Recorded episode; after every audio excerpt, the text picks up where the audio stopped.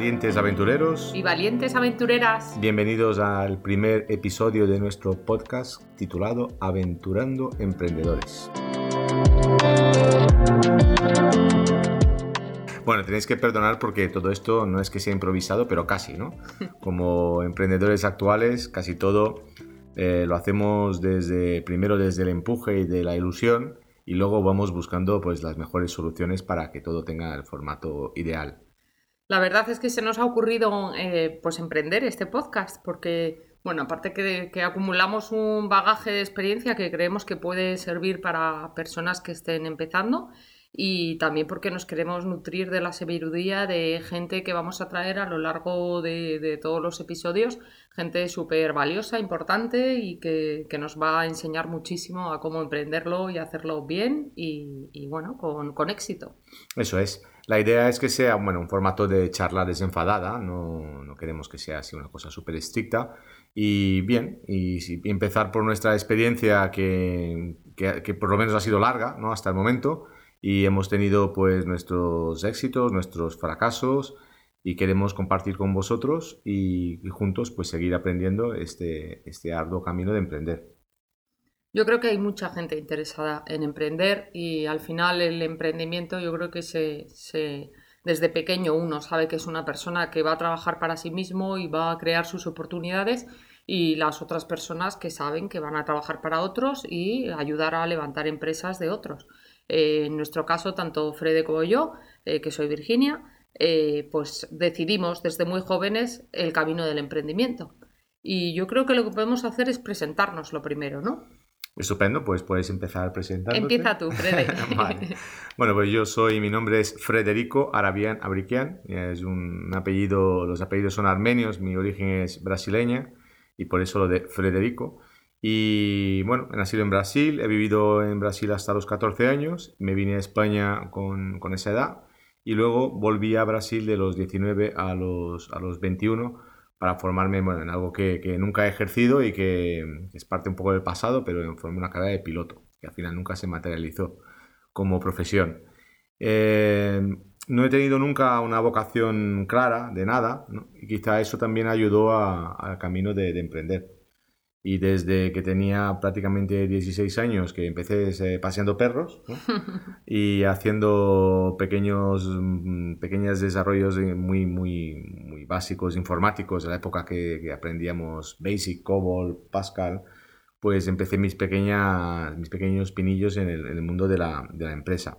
Y luego ya, mmm, como me interesaba mucho el, pues, el arte dramático, hice cursos de teatro, pues me enrolé en una pequeña compañía de, de, animación, de payasos, que creció, se transformó en una empresa bastante grande a nivel nacional y durante 20 años pues lo alterné con otras actividades como la importación, la exportación, eh, pues empresas enfocadas a, a, lo que es eh, la gestión de la, de la venta, la gestión comercial y todo fue evolucionando y ahora mismo pues tenemos una, una fábrica de moda, una fábrica de ropa, ¿no? Eh, con una marca de moda que, bueno, que creíamos que ya, que ya va siendo conocida, que ya os contaremos en, el, en, en otros, en otros episodios.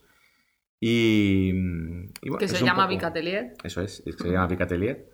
Y ese es un poquito mi, así, contando muy rápido para no aburriros, mi, mi, desarrollo en el mundo, mi mundo empresarial. Y ahora cuéntanos tú. Bueno, pues mi nombre es Virginia López Bello, y bueno, yo mm, desde pequeña la verdad es que siempre que pasaba por un local vacío decía, aquí montaría yo no sé qué. Bueno, eso también le pasa a Frede, ¿no? Y nos sigue pasando a día de hoy. Para, para, para, bien o para mal. Sí. Y bueno, pues desde, desde que tenía ocho años recuerdo eh, que cogíamos los piñones de, de, la calle, vivíamos en una zona residencial, y cogíamos los piñones de, que caían de los, de los pinos y parábamos a los coches de la urbanización para venderles los paquetitos. O sea que ese fue yo creo mi primer pinito eh, eh, como emprendedora. Y bueno, pues luego yo estudié en la Complutense, estudié ciencias políticas, después terminé, terminé ciencias políticas y monté la televisión local de Pozuelo, que al principio pues bueno, fue un poco caótico todo y, y la idea la verdad es que no se desarrolló como, como teníamos pensado y se abandonó el proyecto y lo rescaté pues pensando que podíamos sacarle sacar mm, oportunidades de aquello y monté una televisión local pues con pitonisas, con teléfonos de 906 y por la noche con teléfonos de eróticos y la verdad es que funcionó, funcionó muy bien, empezó a funcionar eh, eh, un, un, proyecto que en realidad estaba prácticamente abortado, pues funcionó con ese plan B, ¿no? Siempre se abren unas oportunidades. Cuando una cosa no funciona, pues hay que buscar el camino y a veces aparece solo, como fue en este caso. Luego también eh, estudié, a continuación estudié producción audiovisual, hice pues siete, ocho cortos como guionista, como directora, como hice un largometraje como productora ejecutiva. Largometraje que, bueno, ganamos un, un premio en el Festival de Málaga de guion pero la verdad es que fue un fracaso económico porque no conseguimos recuperar el dinero. Eh, luego a continuación pues monté eh, un centro de tratamiento de adicciones porque me casé con un médico y bueno pues entre los dos montamos el centro de tratamiento de adicciones que también estuve 10 años y funcionó estupendamente y a continuación ya eh, estudié la carrera de derecho, me hice abogada y llegó el, el fatídico momento de decidir ponerme a ejercer de abogada que no me apetecía absolutamente nada y surgió la idea de montar Bicatelier, la marca de moda que os ha contado Federico que tenemos ahora y que es de lo que vivimos. Bueno, pues una, trayectoria vertiginosa, ¿no? Muy, muy variada. Solo coincidimos un poco los dos y, bueno, y me, me, interesa mucho esa parte que has contado de, de, haber ganado, de tener un éxito aparente, ¿no? En una producción, en el caso del mundo de, del arte, en el mundo que es un mundo tan complejo y tan subjetivo, de tener una película que ganó premios importantes y sin embargo, pues mm, fue un fracaso económico.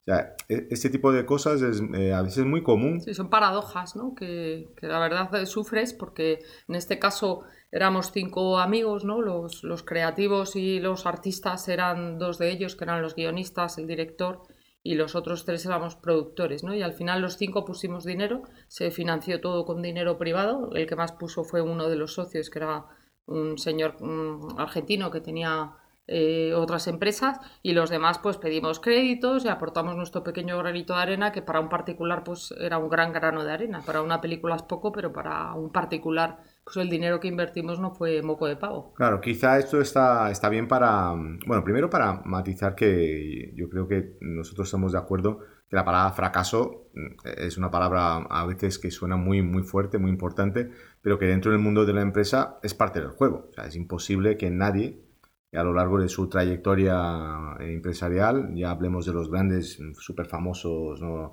Steve Jobs, Bill Gates, eh, Warren Buffett, o sea, gente de, de, primera línea, pues han tenido todos un momento en que, en que han fracasado, ¿no? Yo entendería además la palabra fracaso en el mundo del emprendimiento como oportunidad. En realidad, detrás de todo fracaso hay que enfocarlo como una nueva oportunidad. Sin el fracaso del largometraje, eh, probablemente no hubiera podido eh, mm, vivir 10 años de la siguiente empresa, que fue el Centro de Tratamiento de Adicciones, y montar Bicatelier, la marca de moda que tenemos ahora.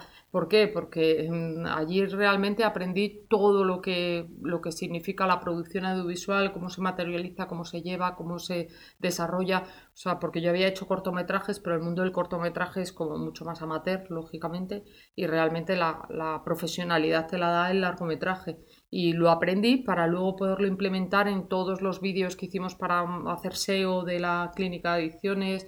Eh, hicimos un, montón de, piezas audiovisuales que están todavía por YouTube súper divertidas, súper chulas y lo mismo nos ha pasado con, con Bicatelier, ¿no?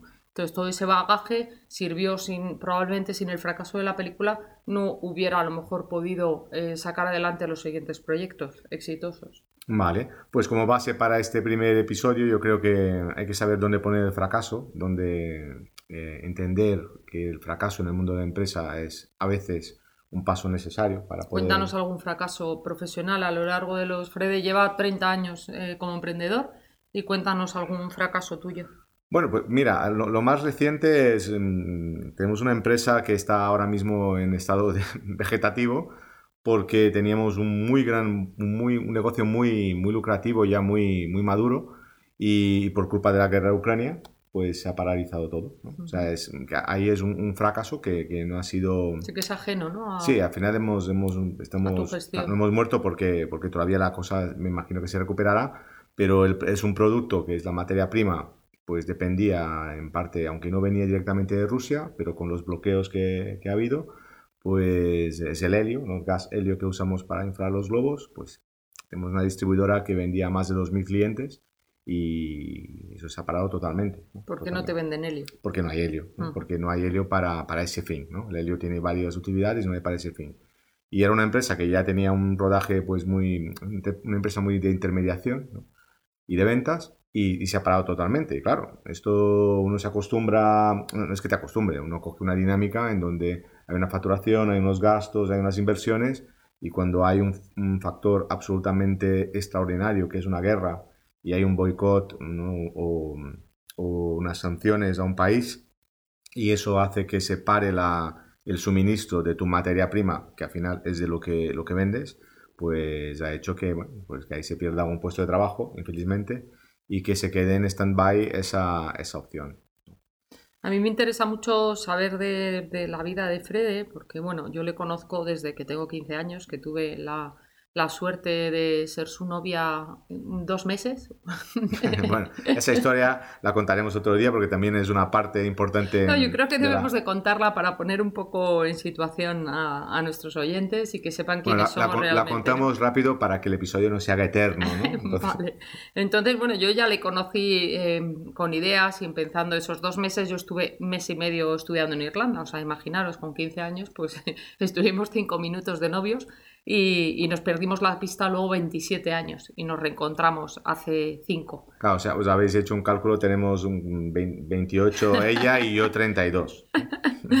y yo recuerdo que Frede ya estaba y bueno, luego mm, cuando tuve 16, 17, 18, pues me contaban amigos en común que él estaba eh, empezando como payaso, que me llamó mucho la atención. Cuéntanos porque, porque es muy interesante cómo arrancaste el proyecto de tu empresa de eventos eh, empezando mm, disfrazándote de payaso. O sea, mm, más cercano al emprendimiento no puede haber eso, ¿no? No puede haber nada. Vale, si contándolo así rápido, la... yo había hecho un año de arte dramático y junto con, con mi mejor amigo, con, Manolo, pues nosotros teníamos eh, grupos musicales. Y queríamos comprar instrumentos y evidentemente éramos estudiantes y no teníamos dinero. Todos los días mirábamos en... Había un periódico pues, esas cosas existían, periódico papel, ¿no? Que existe algún otro, pero todo era papel entonces, ¿no? estamos hablando de hace, eso, 30 años. Y, mirábamos en las secciones de, oferta de trabajo. Y todos los trabajos que, que, había para nosotros, porque teníamos que, tenía que ser de fin de semana, algo, algo un poco informal, ¿no? No podíamos tener una, una actividad completa eran pues cosas de echar mucho tiempo y muy mal pagadas, repartir publicidad, pues cosas así, ¿no?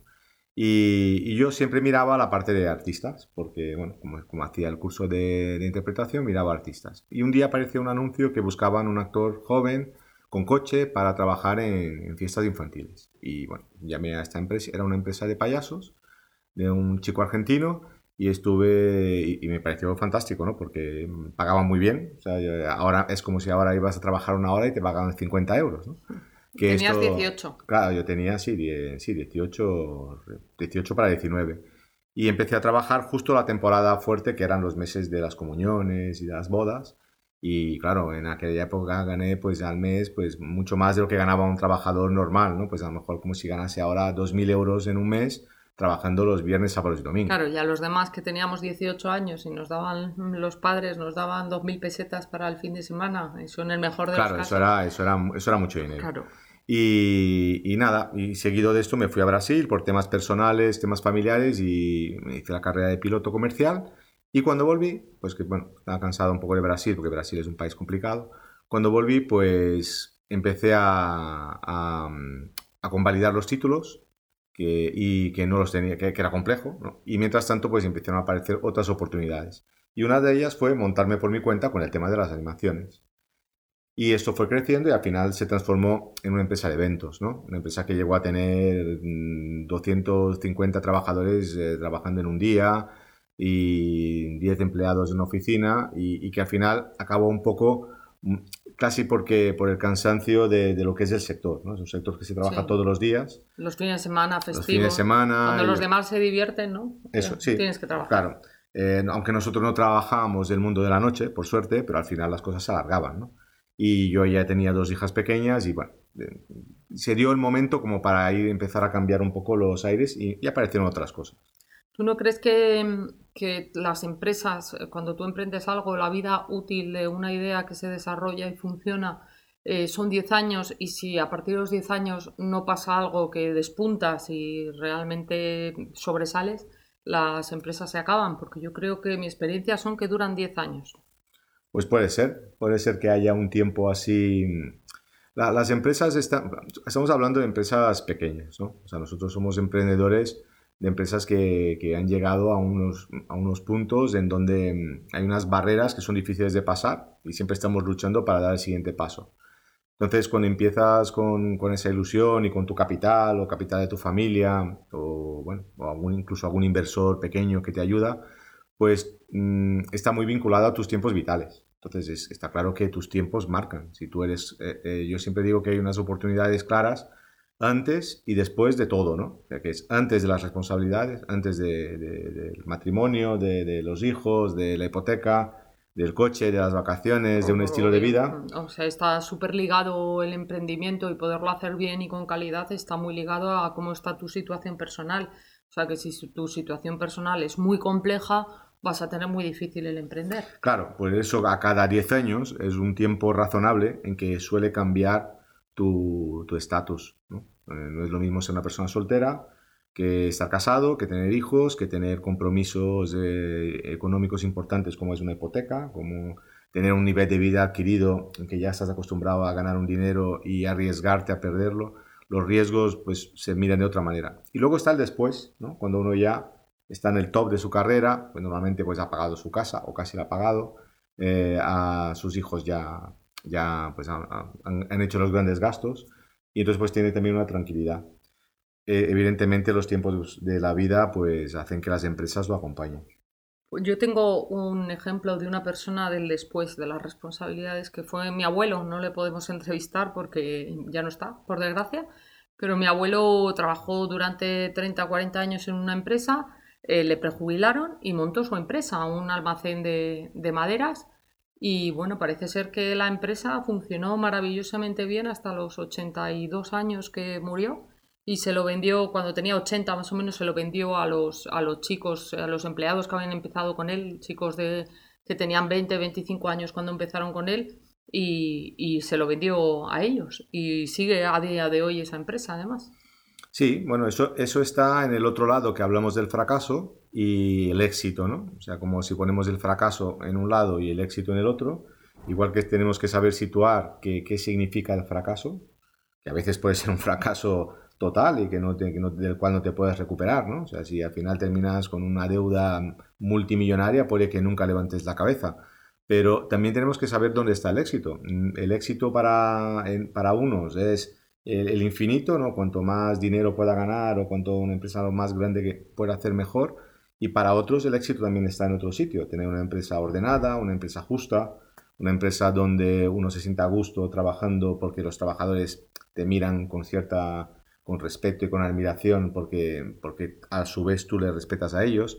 Entonces también saber dónde está el fracaso y dónde está el éxito ayuda a que ese éxito sea más viable y no que el éxito sea un punto en el infinito donde si yo no soy el rey del mundo, pues no, no habré triunfado, ¿no? No sé, yo estoy un poco en desacuerdo. Yo creo que, que para emprender tienes que tener claro que el éxito no existe. Es decir, que no vas a alcanzar nunca ese momento en el que digas estoy satisfecha al 100% de lo conseguido. Porque siempre va a haber puntos negros en tu expediente, que cosas que has hecho mal, que no han salido correctamente, siempre la vida del empresario en España, yo no sé en, en, otros países, ¿no? Pero en España desde luego es una carrera de obstáculos. Eh, y tienes que estar preparado para saber que algunos obstáculos los vas a poder sortear y otros te vas a dar de bruces y son completamente infranqueables, ¿no? Entonces yo creo que ni siquiera la gente que ha triunfado a lo bestia y de una manera apabullante eh, tienen al final esa sensación de éxito porque quien no pierde, quien no pierde su barco aguas por un lado, lo pierde por otro. Puede ser, bueno, son dos puntos de vista distintos. A mí me gusta pensar que, mm, que si tú pones el éxito en un determinado sitio, tienes más posibilidades de tener éxito, ¿no? Al final casi es como, lo, como el tema de budista que uno dice, bueno, pues deja ir, deja marchar, o sea, si, si, si te obsesionas en tener unos objetivos que a veces son inalcanzables, pues entonces pues mm, fracasarás en donde otros han triunfado.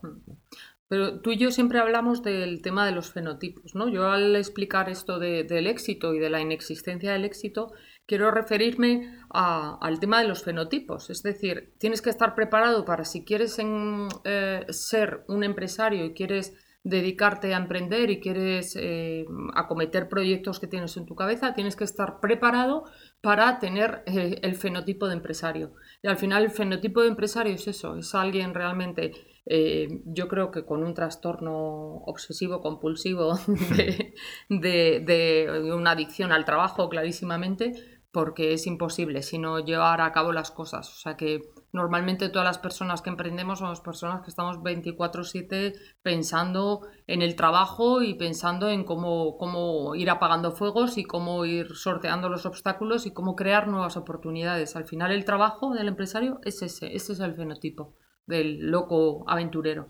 Sí, bueno, sin duda. Lo, que pasa es que también, aunque esto suene un poco viejuno, ¿no? O sea, los tiempos cambian, los tiempos han cambiado y hoy hay unas herramientas brutales para que muchas personas que antes no tenían acceso al mundo, bueno, no tenían acceso a nada, ¿no? Pues ahora tengan acceso a hacer cosas maravillosas. Y es parte de, lo que hace viable, por ejemplo, lo que estamos haciendo ahora, ¿no? Dos, personas sentados frente a un ordenador grabando un podcast eh, sobre su experiencia y que este podcast puede llegar dentro del habla hispana pues al mundo entero en cuestión de segundos. Y eso hace, hace tiempo, cuando nosotros éramos novios y teníamos ella 15 y yo 18 años, pues cuando queríamos hablar eh, había un teléfono colgado en la pared. Que era de toda la familia, o sea, se escuchaba toda la familia tu conversación. Claro, ahí no había todavía internet, o sea, nosotros somos de esa edad que todavía no había internet. Existe gente de que estaba antes de internet, existe. Y antes de los móviles y todo esto. Entonces, bueno, pues ahora mm, hay que ir, eh, para ser empresario, desde luego hay que mantenerse muy actualizado. Total, yo estoy completamente de acuerdo que la formación es un pilar base para poder emprender bien porque tienes que estar permanentemente orientando tu, formación con las actualizaciones de, lo que va sucediendo a tu alrededor. Por ejemplo, ahora, eh, una de las cosas que especialmente tú estás muy volcada, que has descubierto hace poco tiempo y, te está ayudando muchísimo, es la famosa inteligencia artificial. Sí, yo creo que eso merece un, un programa, no merece más de un programa, porque yo creo que es completamente un sistema que viene para, para, romper, ¿no? Es completamente disruptivo con lo que tenemos ahora y si, si ya Internet nos ha dado la posibilidad de que cuando nosotros teníamos 20 años, mm, si querías montar una empresa, tenías que tener respaldo económico de tus padres o tenías que tener algún tipo de, de ayuda de alguien para poder empezar. Sin embargo, ahora mm, un chaval de 20 años con un ordenador puede empezar a emprender sin ningún tipo de problema, solo dedicando horas y trabajo. No hace falta dinero para emprender. Bueno, un chaval de 20 años con un ordenador que ahora es súper potente y, es, y cuesta mm, poco dinero, ¿no? Comparado. En la época en que teníamos el teléfono en la pared, un ordenador era un objeto absolutamente de, lujo. Bueno, y además no lo sabíamos usar. No lo sabíamos eran usar. Muy complejos los, los, lenguajes. Claro, estaba muy limitado lo que podías hacer con ellos. Para deciros, el primer ordenador que yo toqué eh, era un, un, Spectrum que nos lo trajeron los Reyes y tenía 48K de memoria. O sea que para que os hagáis una idea de cómo, cómo fueron los primeros pinitos de, domésticos de la informática, ¿no? de los ciudadanos en el ámbito doméstico. Sí, y, pero, pero creo que también una ventaja que tenemos justo nuestra generación es que hemos crecido con ello. Sí. Entonces, bueno, hemos aunque no hayas estado directamente, o sea, que no seas un, informático, una persona que haya estado un ingeniero, ¿no? Que haya estado directamente trabajando con el desarrollo de los sistemas, has crecido con, el, con ese mismo desarrollo. Entonces, bueno, has vivido la evolución, has visto cómo, cómo, los sistemas han, crecido y han mejorado y, son un poco naturales también para nosotros. Lo que pasa es que yo creo que, que tú lo generalizas, pero yo lo veo un poco nicho. O sea, que porque si tú escuchas a las personas de 45 o 50 años, siempre te dicen, bueno, es que yo ya tengo 45 o 50 años y esto del ordenador y de la internet esta se me da de pena, ¿no? Porque ya la edad que tengo, y a mí, claro, yo me callo por no parecer arrogante, pero en realidad eh, eh, otras personas desde que salió el primer ordenador o salió, hemos estado como súper pegadas a la información intentando saber cómo funcionaban esos cacharros que iban a hacer la vida más fácil a los usuarios, ¿no? Sí. Y bueno, mira, llevamos 25 minutos, vamos a intentar que, estos capítulos no pasen de media hora para no, que no sean eternos y, bueno, si hace, falta, hacemos muchos. como vamos a tomarlo también como una especie de, proyecto de, emprendedor, pues ahora tenemos que buscar una portada para poner a nuestro, a nuestro podcast.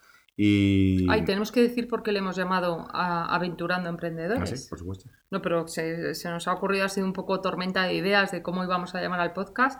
Y bueno, pues Frede, como es profesor de vela, hemos dicho vamos a, vamos a utilizar algún término náutico, algo así, y pues le hemos puesto a, a, la inteligencia artificial términos náuticos.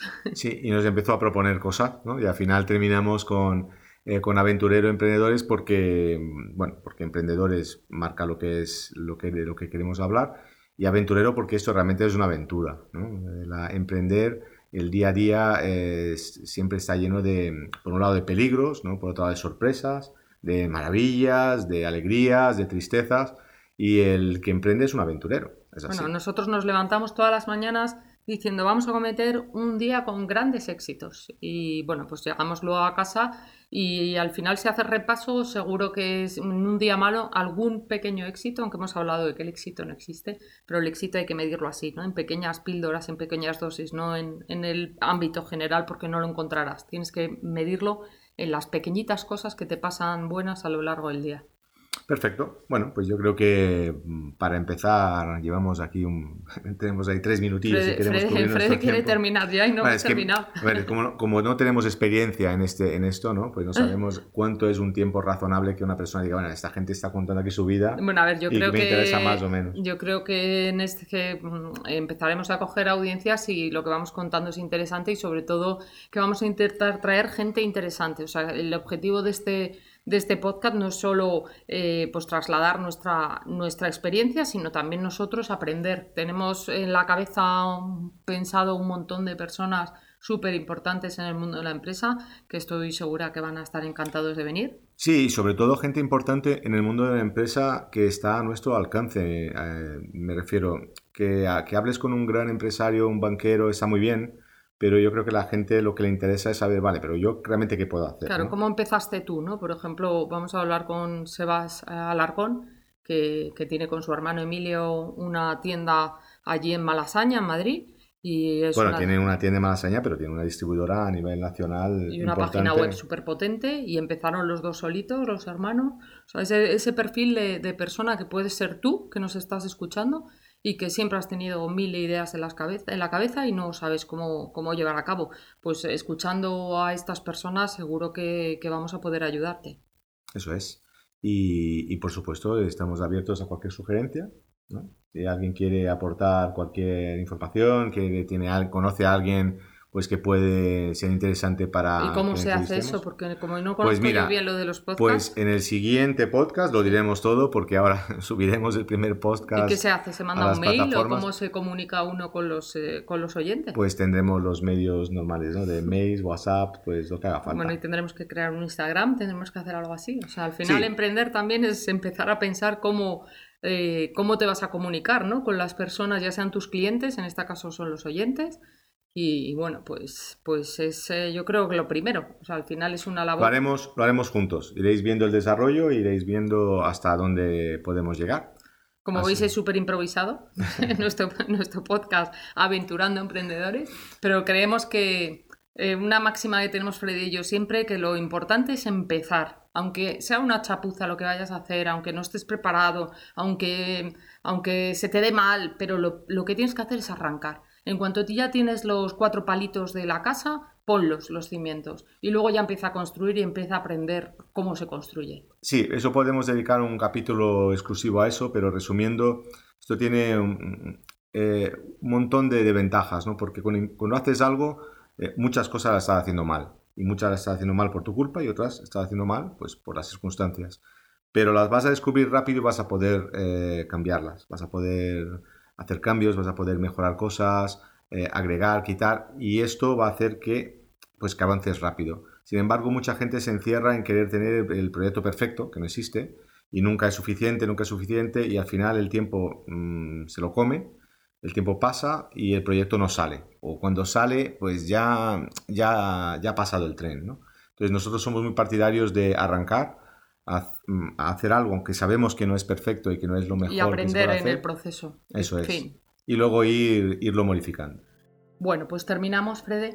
Y, y, nada, pues un saludo grande a Aventurando Emprendedores, aventureros y aventureras. Eso es, un saludo para todos y nos vemos muy pronto.